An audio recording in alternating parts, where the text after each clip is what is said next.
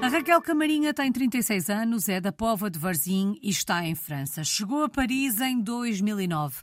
Começava assim a escrever a sua história de portuguesa no mundo.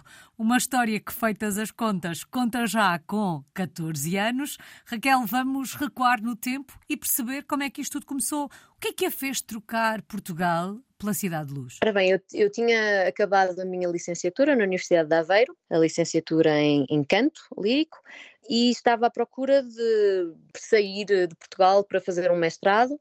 Havia vários colegas meus que, que tinham entrado em mestrado em Inglaterra, e eu tentei também Inglaterra, não, não funcionou, tentei Paris.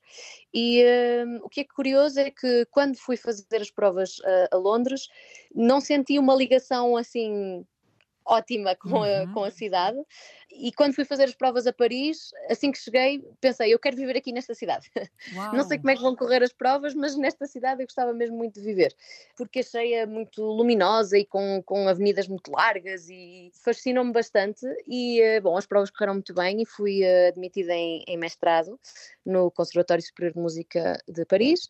Pensei que ia ficar dois anos e depois dos dois anos, olha, foi até agora. Pois já passaram, na verdade. Ainda continua. 14 já passaram 14. Sim. Dizia a Raquel, uh, terminados os meus estudos, eu queria sair de Portugal. Portanto, ser uma portuguesa no mundo era um objetivo ou a ideia era ter uma experiência e voltar? Penso que a ideia original era ter uma experiência e voltar, mas sem que fosse uma ideia fixa e definitiva. Quer dizer, eu naquela altura tinha 23, 23 anos e pensei que queria, sobretudo, ter uma outra experiência, uhum. ver outras coisas. Não sabia muito bem como é que ia ser o, o meu futuro. Eu já tinha começado a trabalhar simultaneamente dos meus estudos, fazer várias produções uhum. em Lisboa, mas não sei, estava assim aberta a tudo. E a verdade é que começa a escrever esta história em 2009, em Paris, cidade pela qual sentiu uma ligação especial quando lá foi uh, para fazer uh, os, os, testes. Mas um, à medida que aquela fase inicial foi passando, percebeu que esta experiência ia durar mais do que aqueles dois anos que, que estavam, que estavam previstos? Não percebi logo não percebi logo. Foram os dois anos e este, este, hum, este fascínio pela, pela cidade de Paris eh, continuou e eu gostava de viver lá, mesmo se havia várias coisas.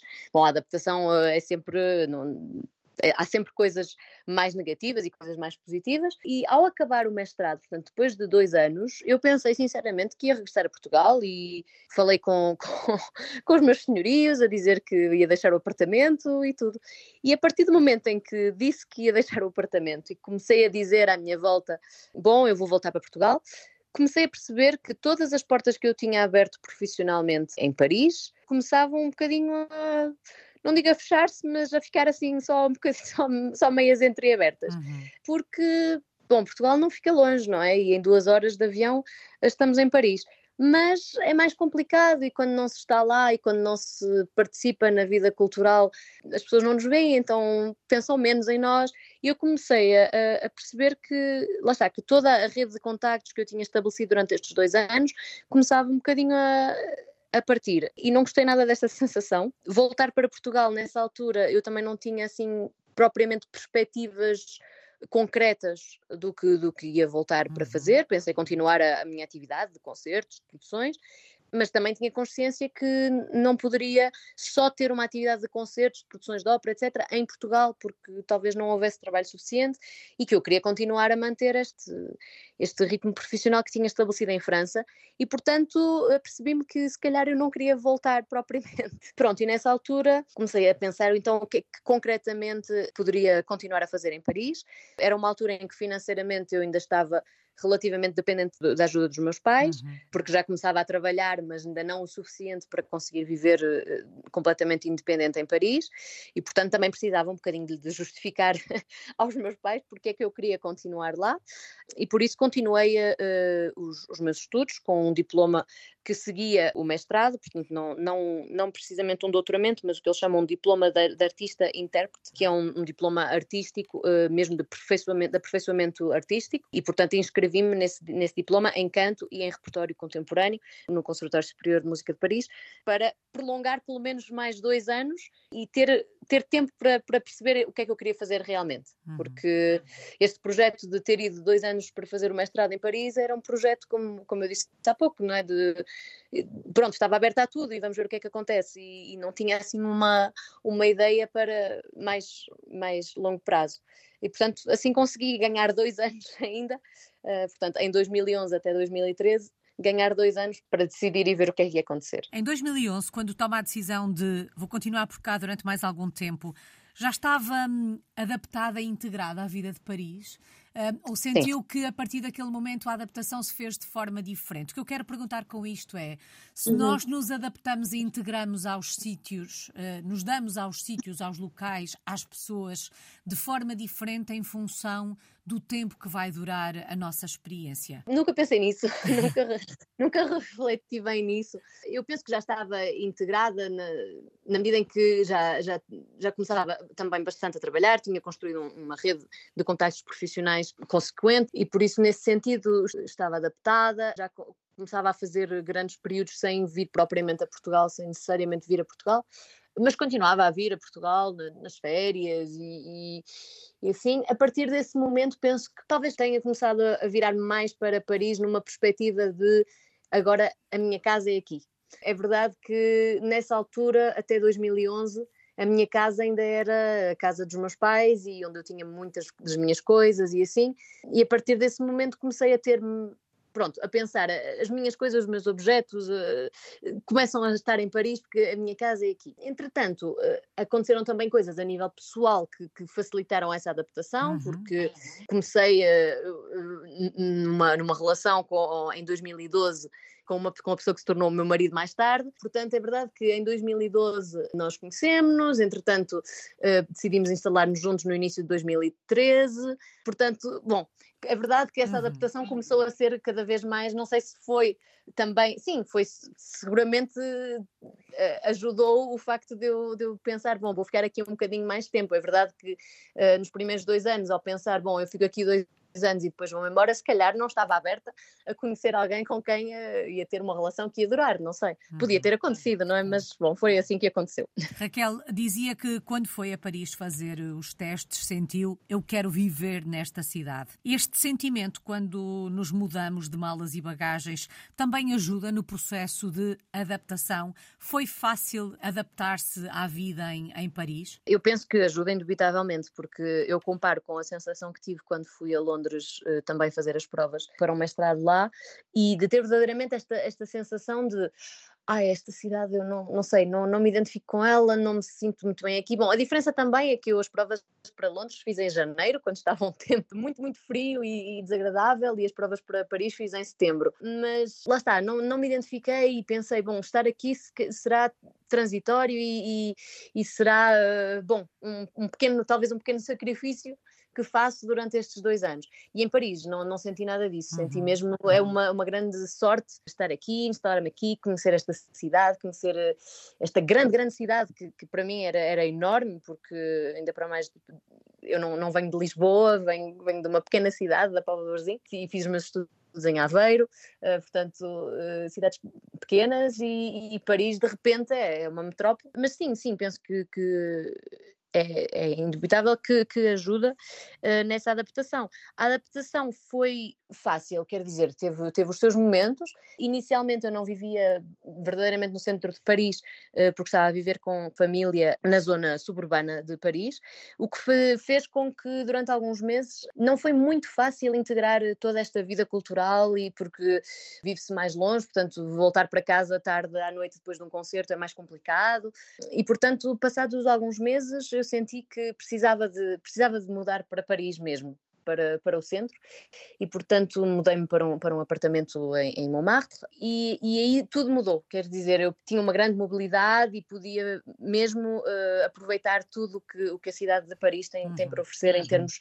em termos culturais. Eu penso que ainda é o que a, a razão que me faz mais uh, adorar viver em Paris. Do ponto de vista cultural, social, uh, no que toca aos hábitos, aos costumes, algum aspecto que a tenha surpreendido na vida em Paris? Há coisas que são, que são muito diferentes de quando estamos em Portugal e outras que são muito parecidas. Eu penso que, por exemplo, uma das coisas que ajudou bastante a adaptação é que os hábitos alimentares são relativamente parecidos, encontramos mais ou menos os mesmos produtos uhum. e assim. Penso que se me tivesse mudado para um país eh, talvez germânico ou, ainda mais longe, estou a pensar na Europa, mas mesmo se mudasse de continente, talvez fosse mais difícil adaptar-me. Neste sentido, pude continuar durante algum tempo a, a, fazer quase a mesma vida cotidiana que, que, fazia em Portugal e depois, aos poucos, não é, ir-me adaptando, começar a começar a apreciar o queijo, por exemplo, que eles têm muitos diferentes e que eu no início não conseguia perceber porque é que havia tantos queijos diferentes. Agora, há coisas que são, que são diferentes. Há uma mentalidade que é diferente e que me surpreendeu, uh, penso que vem também da história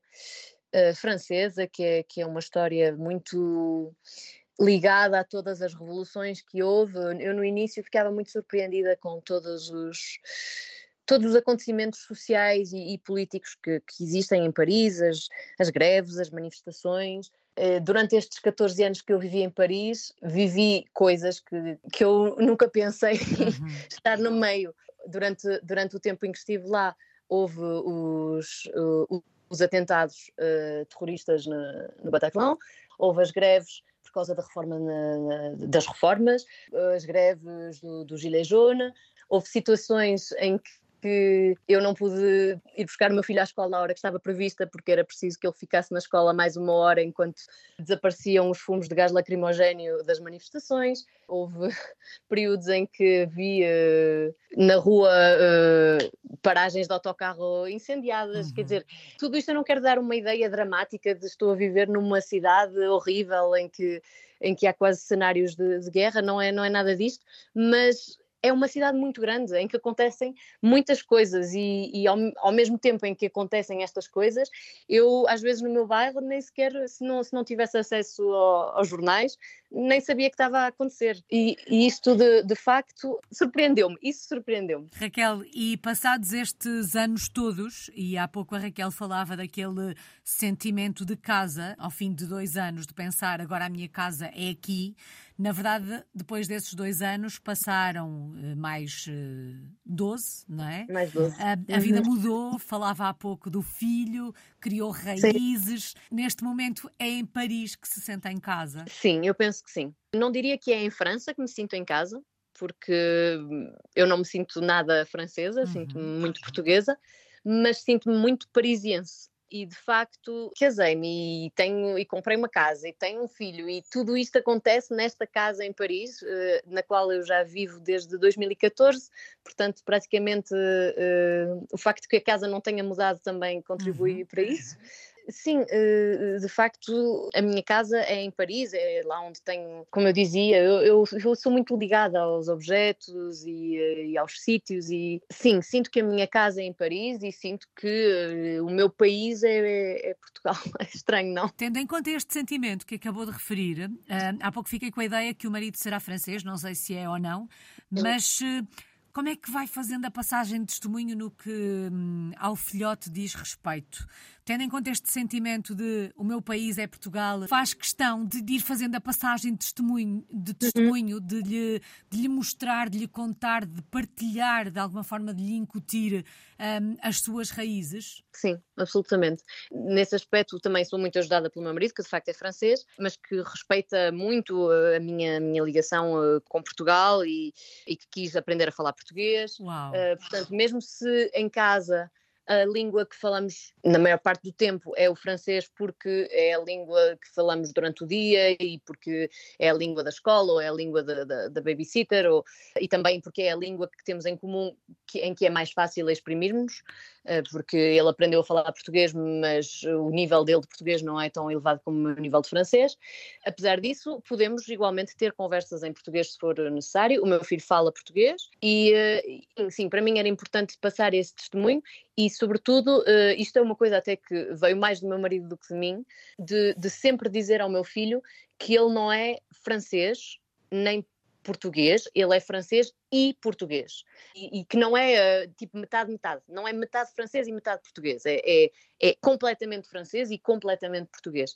Para mim não foi muito fácil no início transmitir a língua porque eu não tenho amigos uh, portugueses em, em, Paris, não amigos próximos com quem passo uhum. muito tempo, e portanto é verdade que a língua que eu falo mais é o francês.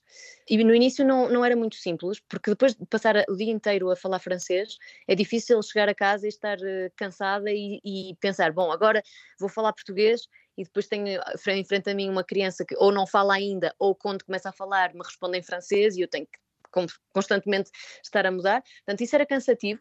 Tentei comprar muitos livros em português, livros de histórias, porque quando estou a ler uma história em português, há um mecanismo que faz com que o meu cérebro se ponha em modo português uhum. e então já é podemos é comentar a história em português, é mais fácil, há um suporte. E, sobretudo, que contribuiu muito para, hum, a melhorar o, para melhorar o, o português do, do, meu filho foi que durante as férias enviámo-lo a, a, Portugal, para a casa dos meus pais e tentamos, quando ele estava no infantário, uh, inscrevê-lo no infantário em Portugal, portanto em que ele esteja uh, com outras crianças com quem é obrigado a falar português e brincar em português. Uh, agora ele já está na escola primária, portanto é mais difícil, já não, não, não é fácil inscrevê-lo na escola primária, mas podemos inscrevê-lo em, em, em centros atividades uh, de, de atividades, exatamente, atividades de tempos livres. Portanto, ele fez isso já uh, em novembro e agora nas férias, agora enquanto estou a falar consigo, ele neste momento está em Portugal com os meus pais numa colónia de férias em que todos os dias faz imensas atividades com crianças portuguesas e é verdade que ele quando volta no verão passado, quando ele voltou, uh, estava em pânico a dizer-me: Mamãe, eu, eu já não sei falar francês. Oh. Eu agora não sei como é que é de falar francês. E eu disse: Oh filho, não te preocupes, isso vai, vai tornar a vir. E é engraçado porque estávamos no táxi a vir do aeroporto e ele a falar connosco, a dizer: Eu não sei falar francês. E, e o meu marido ligou para a mãe dele, portanto, para, para a avó francesa do meu filho, e disse: Olha, a avó quer falar contigo. E ele: Não, não, mas eu não posso falar com ela ao telefone, eu já não sei falar francês. E nós passamos-lhe o telefone e ele ouviu a avó do outro lado. Imediatamente. E, disse, e imediatamente disse: Mami, je sais pas parler français, je ne sais plus parler français. E, e, então eu respondia-lhe em francês, a de, continuar a dizer-lhe: Não sei, não sei falar francês. E ela começava a falar e ele continuava a responder em francês, a dizer o que fez nas férias. Quer dizer, automaticamente voltou. E isso para mim é muito importante. Bom, vamos, vamos ver como é, que, como é que as coisas continuam, mas em França temos também a, a a possibilidade de, quando ele for para o, para o ciclo, depois da, depois da primária, integrar uma, uma escola que seja bilingue, uhum. em que uhum. fazem o que eles chamam sec, secção internacional, e portanto para mim era importante que ele integrasse, porque é um, é um ensino em que eles têm, têm aulas de português, como, como os, as crianças portuguesas em Portugal, e têm aulas de história em português também. Isso para mim era importante, que ele conheça a história do país e que se sinta, mesmo vivendo em França, que sinta que ele é, como o meu marido diz, completamente francês, e completamente francês. E completamente francês. Raquel, vamos então um, olhar para o lado profissional desta sua uhum. história, uhum. que na verdade é o motor disto, disto tudo. Que projetos tem em mãos? O que é que tem andado a fazer? O que é que tem andado a cantar? Tenho andado a cantar muitas coisas diferentes, eh, que é o que eu gosto de fazer, é, é fazer muitas coisas diferentes. O ano passado uh, houve a, a temporada cruzada França-Portugal, e foi um momento eh, particular porque fiz muitos projetos portugueses em França e muitos projetos franceses em Portugal, coisas misturadas e foi isso foi foi foi muito enriquecedor, emotivo também para mim de, de voltar às salas portuguesas e poder fazer projetos que combinam estes dois aspectos. Uhum. Houve um projeto em particular que, que me foi muito querido, que fizemos com várias orquestras portuguesas, com a Metropolitana, com a Orquestra da Madeira, a Orquestra do Centro e também com uma orquestra francesa, na Orquestra, a Orquestra da Picardia, que era um programa integralmente uh, francês e português, com obras de Lopes Graça, da, da Anne Vitorino de Almeida, mas também uh, com, uh, com obras de Ravel e de um compositor francês, Benjamin Atair, com quem eu trabalho muito, que escreveu uma nova peça. E o que foi curioso neste, neste projeto é que hum, tinham pedido que queriam uma nova peça com um texto uh, que fosse um conto, que falasse do mar, e se possível que fosse em português e em francês. Eu trabalho muito com este compositor e ele disse-me: Bom, como é hábito, eu tenho confiança em ti para te escolheres os textos e assim. E eu, sinceramente, não consegui encontrar quer dizer, encontrava, mas que fosse com as duas línguas era complicado. E depois eu mandei vários textos ao, ao, ao Benjamin e, e ele dizia-me: Não, mas eu um conto não sei bem, eu queria uma coisa com mais diálogos. Bom, era complicado. E um dia estava com esta preocupação toda, estava a, a querer trabalhar nisto e era a hora de ir, eh, de ir deitar o meu filho. E já tinha lido histórias e é sempre mais uma história. E, e a dada altura disse-lhe: Bom, vamos apagar a luz. E a mãe inventa uma história também para dormir, porque já não consigo mais estar a ler e, e eu estava com esta preocupação de ir trabalhar e uhum. procurar os textos. Então começo a inventar uma história em português, a dizer pronto, é uma história, e depois começo a inventar uma história um bocado ligada com o trabalho que estou a fazer, não é? Portanto, uma história com o mar e tal. E ele começa-me a dizer: não, não é assim que eu quero, queria uma história mais assado, não quero esse personagem, quero outro personagem. E eu, às tantas, estava a ver esta nossa conversa e pensei: é este o texto que estamos à procura. É um texto em francês e em português, é um conto, mas fala do mar e tem diálogos. E é esta a história. Então eu escrevi este texto, chama-se O Pescador e a Lua, e é a história de uma mãe que está a contar uma história ao seu filho e que lhe diz: Bom, é a história de um pescador. E depois o filho diz: Não, não é um pescador, é um marinheiro e não é um pequeno barco, é um grande barco. E o filho fala em francês e a mãe corrige em português, e às vezes ele mistura o português e o francês, e é este texto. E para mim foi um, um, projeto mesmo muito, muito querido, porque tive então a oportunidade de cantar este texto em França e em Portugal, que fala exatamente desta adaptação e deste, e ao mesmo tempo deste, deste estar, estar eh, entre dois, entre dois mundos e estes dois mundos coincidirem. Portanto, este foi um, este foi um grande, grande momento uh, do, do, ano passado. Entretanto, outros projetos. Recentemente em Portugal estive no CCB a fazer eh, o PLS Mélisande de, de Debussy. Portanto, novamente trazer esta herança francesa que, que, eu também, que eu também reclamo, desta herança cultural francesa que eu reclamo um bocado porque também me sinto uh, defensora desta, desta herança pelo meu trabalho e fizemos isso com, com a Orquestra 21, com o Dinis Souza no, no CCB. Fiz outro projeto no CCB também uma nova criação do, do Arturo Fuentes sobre a cegueira do José Saramago. Portanto, estes últimos tempos têm sido muito, muito ricos em uhum. projetos que combinam estes dois. Estes dois, estes dois Os seus dois, dois mundos, mundos, na verdade, não é? Sim, sim. A Raquel é soprano, eh, mas sei que tem uma ligação à música desde sempre. Portanto, a música sempre fez sim. parte do seu caminho, de alguma forma. Soube desde cedo que este era o caminho que queria fazer, ou à medida que este caminho foi sendo feito, à medida que foi caminhando de mão dada com a música, digamos assim, foi percebendo para onde queria ir? Não, não foi nada, não foi nada decidido desde o início. Não, eu comecei a, a estudar música quando era muito pequenina. Penso que porque os meus pais gostariam de ter estudado música os dois quando eram pequeninos e não puderam, e então inscreveram-me no conservatório desde pequenina. Fiz piano porque não conhecia outro instrumento quando tinha 5 anos anos, para mim o único que eu conhecia era piano, então escolhi piano e foi uma catástrofe, foi horrível. Eu fiz seis anos de piano e hoje em dia não sei tocar piano de todo porque, olha, não sei, por várias razões, se calhar não, não encontrei os professores certos, ou não sei, foram, ou o instrumento não estava certo, mas era, era um sacrifício para mim o, o piano, mas não a música. A música era ótimo, o piano é que era o problema.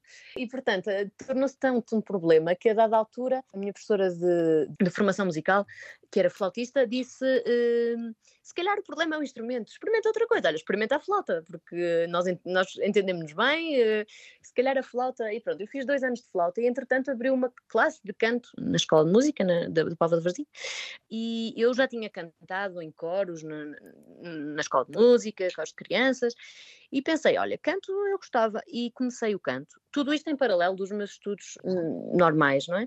E comecei o canto e gostei imenso foi mesmo uma revolução. De repente a música fazia sentido. Bom, fiz estes, estes anos de canto, isto foi paralelo mais ou menos ao, ao liceu, eu comecei o canto quando tinha 14, 15 anos e, entretanto, fiz uh, estudos de liceu e fiz estudos científico natural porque queria tirar medicina. Os meus pais são os dois médicos e era mais ou menos lógico que eu ia fazer a mesma coisa. Não porque era uma paixão, mas porque bom, ia fazer a mesma coisa, uhum. era, e estava bem. Eu se, o que eu gostaria de, de, ter, de ter estudado quando fui para o liceu era, era letras. A literatura sempre foi uma coisa que me fascinou bastante e, era isso que eu gostaria de ter feito, mas não via muitas saídas eh, profissionais bom, que me satisfizesse e, e entretanto, bom, decidi, vou fazer medicina e essa, é essa a decisão e já está, e vou trabalhar para isso e pronto. E portanto fiz e passei o 12 ano e na altura de concorrer tive uma uma professora de História da Música, professora Laura Gomes, que me disse, então, o que é que vais fazer no próximo ano? Já está, estamos em abril, ou não sei quando é que são as candidaturas. O que é que vais fazer? E eu, oh, vou fazer medicina. Ah, sim, não sabia que gostavas disso. Ah, não sei, não sei se gosto ou se não gosto, mas é o que vou fazer porque os meus pais fizeram isso e pronto, eu vou fazer igual. E ela disse, não, mas é estranho escolheres uma coisa assim sem saber se é isso que tu gostas. Uh, podias, podias estudar música. E eu desatei a rir. E estudar música? Mas como assim estudar música? Isso nem, nunca me passou pela cabeça, nem nem nada disso, não, não, porque estudar música e vou fazer o quê depois? E ela disse, oh, isso não, logo verás e... Bom, ela disse-me aquilo e eu ri muito, mas fiquei com a coisa na cabeça. E, entretanto, havia uma, uma masterclass uh, pública na, na Universidade de Aveiro, com uma professora uh, estrangeira, e eu decidi inscrever-me e inscrevi-me e pensei assim: olha, vou perguntar a esta pessoa que tem muita experiência, era uma senhora já de idade, o que é que ela acha? E perguntei-lhe e disse: olha, o que é que acha? Eu para o ano tenho de decidir, vou fazer medicina ou vou fazer uh, outra coisa? O que é que acha? Acha que eu podia estudar música? E ela disse-me: eu acho que tu és nova e, como és nova, vais estudar música, porque se não der certo, podes sempre fazer medicina depois se fores fazer medicina agora, quando acabas medicina já, és, já não és tão nova para estudar música. Uhum. E portanto, experimenta agora. Eu acho que se calhar vai, se calhar vai dar certo, pode ser que não dê, mas experimenta. E eu voltei para casa desta masterclass a dizer: Olha, afinal vou fazer música. Bom, foi um bocadinho um choque, não é? O seu Porque... pai teve que fazer uma consulta à sua mãe e o contrário. é, se calhar. A minha mãe, ela tinha-me acompanhado à masterclass e, portanto, tinha um bocado visto este mundo e tinha também visto que há pessoas que fazem estudos de música e há pessoas que trabalham na música, porque também não é fácil, não é? Quando pensamos, eh, eu, eu ainda hoje tenho pessoas que me dizem: Ah, música, mas qual é que é o seu trabalho a sério? Ainda hoje, não é? Uhum. Pessoas que me perguntam se é mesmo o meu trabalho. E, e, eu eh, às vezes dá-me vontade de dizer, mas precisa que lhe mostre como é que eu pago a fatura da eletricidade com o, o fruto do, do, do, meu trabalho. Por isso, às vezes é difícil para as pessoas projetar-se nisto e pensar o que é que é este tipo de trabalho, porque não uhum, é muito uhum. comum. Pronto, e eles viram e, e aceitaram que eu fosse fazer eh, esses estudos, e entretanto entrei na Universidade de Aveiro e muito depressa comecei a ter contratos uh, de concertos e de produções e de produções em, em Lisboa em 2000, portanto eu entrei na universidade em 2004 e em 2006 estava a fazer uma grande produção de, das Bodas de Fígaro no, no, Teatro da Trindade, que teve imensas datas, que veio ao Coliseu do Porto, e, e penso que eles começaram a perceber que afinal, sim, poderia ser um trabalho uhum mesmo a sério. E a partir daí, eh, quer dizer, para mim nunca, foi, nunca houve esta questão de se calhar vou voltar à minha ideia inicial. A partir do momento em que, em que comecei a trabalhar, eh, em que comecei a cantar sobre um palco, nunca mais me, me pus a questão de, de, voltar, de mudar de ideias. Portanto, percebeu que era ali o seu, o seu lugar. Sim. Perdemos uma médica, mas certamente que os pais são os pais orgulhosos do penso caminho que, que, a Raquel, que a Raquel escolheu. Por falar em caminhos, se fôssemos até Paris, Onde é que nos levava? Que locais da cidade é que tínhamos que conhecer? Podem ser os seus preferidos? Eu acho que em Paris é preciso ver os sítios que são mais, o mais clichê possível, porque há uma razão pela qual eles são clichê. Ir passear na, na, nas margens do Sena é incrível. Eu lembro-me nos meus primeiros anos, em, ah, em 2009, quando eu cheguei a Paris, vi, vi nevar pela primeira vez porque eu nunca tinha visto nevar, na Póvoa não uhum. neva. E vi nevar e saí para a rua e via toda a gente com guarda-chuvas e não percebia porquê. E depois percebi, não é? Porque a neve, quando cai em cima de nós, derrete e depois ficamos molhados. Uhum. Eu não percebia, pensava que a neve não molhava. E fui até às margens do Sena, que estavam todas cobertas de neve branca e, e era formidável. E há, penso que há três ou quatro dias, uh, também fui uh, passear nas margens do Sena uh, e estava um, um sol incrível. Realmente, de cada vez cada vez que eu vou a este sítio, penso, é mesmo incrível viver nesta cidade e poder ver isto todos os dias. Eu não vivo ao pé do Sena, mas, mas o facto de poder sair de casa e passear nesta cidade que parece tipo uma carta postal, acho que é incrível. Uh, portanto, esse, as margens do Sena são, são incríveis, os, os, pequenos bairros. Eu não vou, não vou dizer que é preciso vir a Montmartre, porque eu vivo lá e não quero que haja muitos turistas, uhum. mas há muitos turistas e, é, e, é, e há uma razão pela qual há muitos turistas, porque é um bairro incrível. E eu penso que em Paris há este, todo este património arquitetónico que é preciso ver na rua e há também toda a efervescência cultural dos espetáculos, dos museus, que também é preciso ver. Sim, eu penso que é isso, é isso que eu, que eu sugeria. Ficam aqui essas sugestões. Paris vai continuar a ser a sua casa no futuro?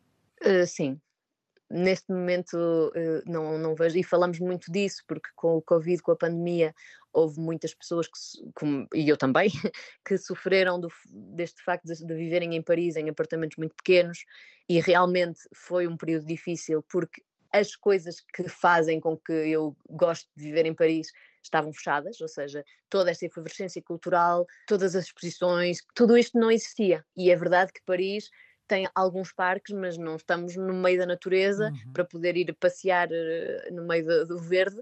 Os apartamentos são pequenos porque há muita gente a viver lá e, portanto, não é o sítio ideal para passar a pandemia. E, portanto, houve muita gente que depois deste período tem vontade de sair desta cidade, sair eh, da, da, da, da poluição, dos transportes eh, públicos cheios de gente. Eu confesso que tenho vontade de sair, aliás, neste momento não estou em Paris, estou, estou nos Alpes e vou estar 10 dias nos Alpes e é fantástico, uhum. mas depois quero voltar para a minha casa, quero voltar para a minha cidade. Na vida de todos os dias, eu penso que, que estou bem em Paris, mesmo que tente nos fins de semana, nas férias, ir, ou, ou, mesmo, bom, eu tenho a sorte de ter um trabalho que, que faz com que eu possa viajar bastante e, e às vezes visitar sítios incríveis também, tentar sair assim, mas, mas sim, vou continuar em Paris, penso que sim. Nestas viagens que fez à boleia do seu trabalho, à boleia da, da música, um, há algum país, há alguma experiência que a tenha marcado de forma particular? Bom, houve uma experiência incrível que infelizmente não, não estou a conseguir repetir nestes últimos anos por causa da pandemia, que foi a, a, a Folle Journée, eh, que, que, existe em Nantes e que, e que nós conhecemos em Portugal eh, como os Dias da Música, e que existe também no Japão, em Tóquio. E eu fiz dois anos de, de, de Folle Journée, que é um grande uhum. festival de música em que ficamos muito tempo e fazemos muitos concertos no Japão, e foi realmente uma viagem incrível. E gostaria muito de, de, voltar a ir lá, mas bom, por causa da pandemia, ou este ritmo foi um bocadinho quebrado e, e, e é, é, mais complicado fazer viajar os artistas tão longe. Também com o contexto da guerra é mais complicado viajar até ao Japão, mas espero que, espero que possa tornar a acontecer. Realmente foi eh, a, a viagem mais, mais incrível que fiz de, de trabalho. Uhum foi ir a Tóquio. Qual é que tem sido a maior aprendizagem destes últimos 14 anos? Eu diria que a maior aprendizagem foi perceber que nós mudamos muito ao longo da vida e estar aberta a essa mudança, estar aberta, porque o facto de ter viajado, o facto de viver noutro país, o facto de, viver numa outra língua, de ter que aceitar que há pessoas que não têm os mesmos hábitos que eu, que não têm a mesma maneira de viver que eu, e que vivem bem e felizes, que portanto a maneira que eu, que eu estou habituada a fazer não é necessariamente a, a maneira certa, é só uhum. a minha. Acho que essa foi a maior aprendizagem, perceber que há várias maneiras de fazer, de viver, de imaginar a vida e que essas várias maneiras não só dependem, não só mudam de pessoa para pessoa, mas mudam em nós de ano a ano ou de década em década, ou eh, nós próprios mudamos e nós próprios podemos ter maneiras diferentes de, de ver as coisas, de fazer as coisas e, e, que essa maneira não é necessariamente a maneira certa, é a maneira que fazemos no momento T, mas sim, esta, esta abertura eu creio que é o que, que foi a, maior aprendizagem que, que, tive, esta abertura e, e, também esta aceitação da mudança nos outros, uhum. em mim, da, da, diferença dos outros e, e em mim também. E esta mudança que vai acontecendo em nós faz com que as saudades também mudem ou as saudades continuam a ser as mesmas? De que é que sente mais falta do nosso país, Raquel? O mar é sem dúvida o que sinto mais falta. Não fosse a Raquel da Pova de Varzim. Uh, exatamente. O cheiro do mar, poder ver o mar eh, no inverno, no verão, esta presença. Na Pova é engraçado, porque eu quando vivia na Pova, se calhar não ia tanto à praia como poderia, mas não é preciso, porque na Pova cheira a mar em todo lado. Uhum. Uh, não precisamos de ir à praia para sentir o iodo e sim, o mar faz muita falta. Aliás, é, é, eu estive recentemente em, em Deauville, na Normandia, que fica a duas horas de comboio de Paris, e pensei, eu tenho que fazer este trajeto mais vezes e vir mais vezes aqui para ver. Não é bem o mesmo mar, porque é a Mancha, não é, não é, o, não é o Oceano Atlântico propriamente, mas eh, sim, isso é o, o que me faz mais falta. Às vezes há coisas, eu não sei se elas me fazem falta realmente ou se, me, ou se simplesmente são lembranças da infância que de repente eh, são muito importantes. Eu, quando vou a Portugal, eh, tenho hábitos alimentares de repente completamente diferentes dos que tenho normalmente, uhum. porque são coisas que eu comia quando era, quando era criança e, e de repente acho que aquilo é fantástico e sim, isso é, isso é o que me faz mais falta. Depois, fora isso, as distâncias são curtas e, e podemos e podemos ver-nos e ver os amigos e a família facilmente, e agora vão às tecnologias uhum. e assim. Penso que realmente são os, os, os sítios e os cheiros, e é isso que me faz mais falta. Bom, em relação à, à saudade do mar e esta relação do mar e em jeito de partilha pessoal, eu sou da cidade vizinha, onde hum. o mar cheira da mesma maneira. E de cada vez que vou ao norte, não é? de cada vez que vou à Vila do Conde, um, uhum. e faço normalmente corrida, caminhada uh, nas sim. duas cidades, entre Póvoa de Varzim e Vila sim, do Conde. Sim. Muitas vezes vou a caminhar e vou olhar para as pessoas que normalmente estão sentadas de costas para o mar. E Isso. é uma coisa que me que hoje em dia uh, me causa alguma confusão, porque eu penso que estas pessoas não dão valor a este mar que está aqui diariamente, não é? E que quando nós deixamos de o poder ver todos os dias, ele, ele cresce um, na importância em nós, não sim, é? Na falta sim, que nos sim. faz, na mesma medida da maré, da maré cheia, quase. É muito engraçado a Raquel, a Raquel ter dito que quando eu vivia na Pova não ia se calhar ver o mar tantas vezes, não é? Não ia pois ver não. o mar todos os dias. É de facto pois muito engraçada esta relação que quem cresceu à beira-mar eh, tem com o mar quando deixa de uhum. o ter por perto. Sim. Uma partilha Sim. em jeito pessoal. Raquel, só falta uma palavra, a palavra que melhor resume esta sua história de portuguesa no mundo. É difícil, é difícil uma só palavra. Eu diria, eu diria abertura, porque como dizia há bocadinho, foi, sim, foi a aprendizagem maior que, que fiz durante estes 14 anos e uma abertura a tudo, à aventura, a novos sítios, a, a novas pessoas, a uma nova pessoa em nós, uhum. eu diria abertura. Bom, e olhando para a música, que é a sua vida também, uh, se tivesse que escolher uma para cantar, um, não sei se uma ópera, não sei o que é que gosta de cantar mais, mas se tivesse que escolher uma peça, uma música, uh, um texto, qual é que escolhia, uh, sendo que este, esta música seria de alguma forma a música que contava a história da sua vida? Ui, isso também é muito complicado. Eh, eu acho que vou tentar não responder à sua pergunta. Fizeram-me essa pergunta, mais ou menos a mesma, há alguns dias, e, e o que eu respondi foi: a música pela qual eu estou mais apaixonada é a música que estou a trabalhar neste momento. Hum. E, e é, é, a minha resposta sempre. Ou seja, o que, eu, o que, eu, o que me fascina é as coisas que, que no momento eu estou a trabalhar.